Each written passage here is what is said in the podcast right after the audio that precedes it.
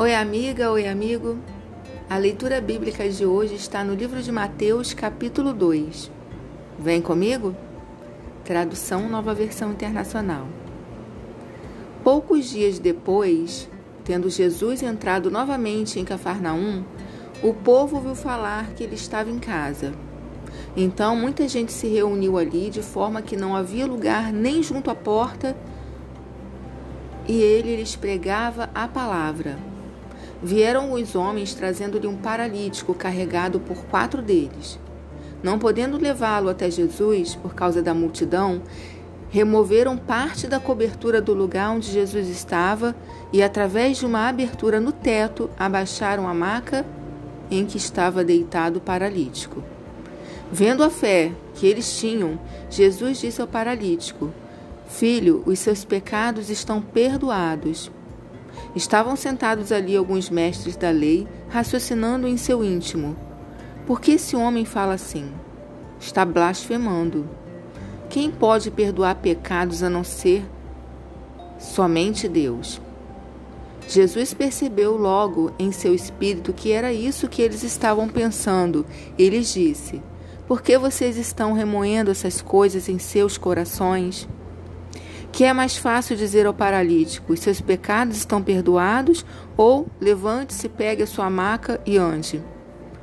Mas para que vocês saibam que o Filho do Homem tem na terra autoridade para perdoar pecados, disse ao paralítico: Eu lhe digo: levante-se, pegue a sua maca e vá para casa.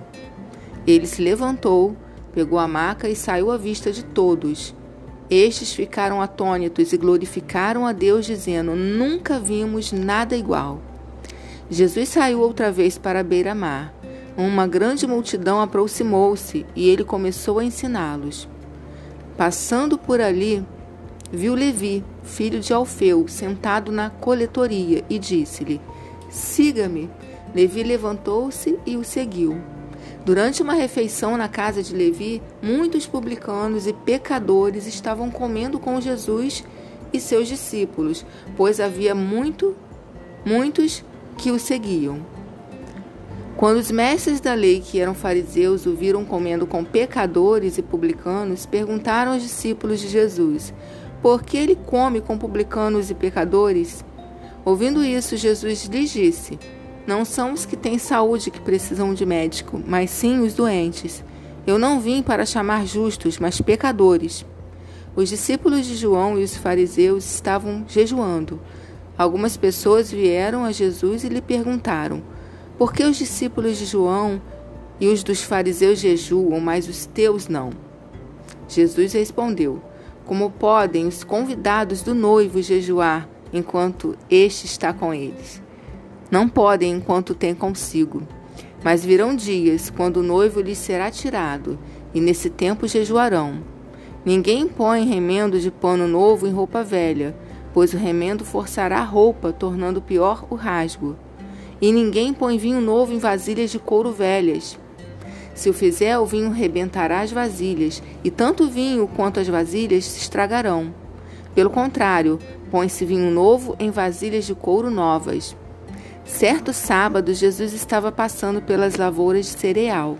Enquanto caminhavam, seus discípulos começaram a colher espigas. Os fariseus lhes perguntaram: Olha, por que eles estão fazendo o que não é permitido no sábado? Ele respondeu: Vocês nunca leram o que fez Davi quando ele e seus companheiros estavam necessitados e com fome? Nos dias de Abiatar, o sumo sacerdote, ele entrou na casa de Deus e comeu os pães da presença, que apenas aos sacerdotes era permitido comer, e os deu também aos seus companheiros. E então lhes disse: O sábado foi feito por causa do homem, e não o homem por causa do sábado. Assim, pois, o filho do homem é senhor até mesmo do sábado.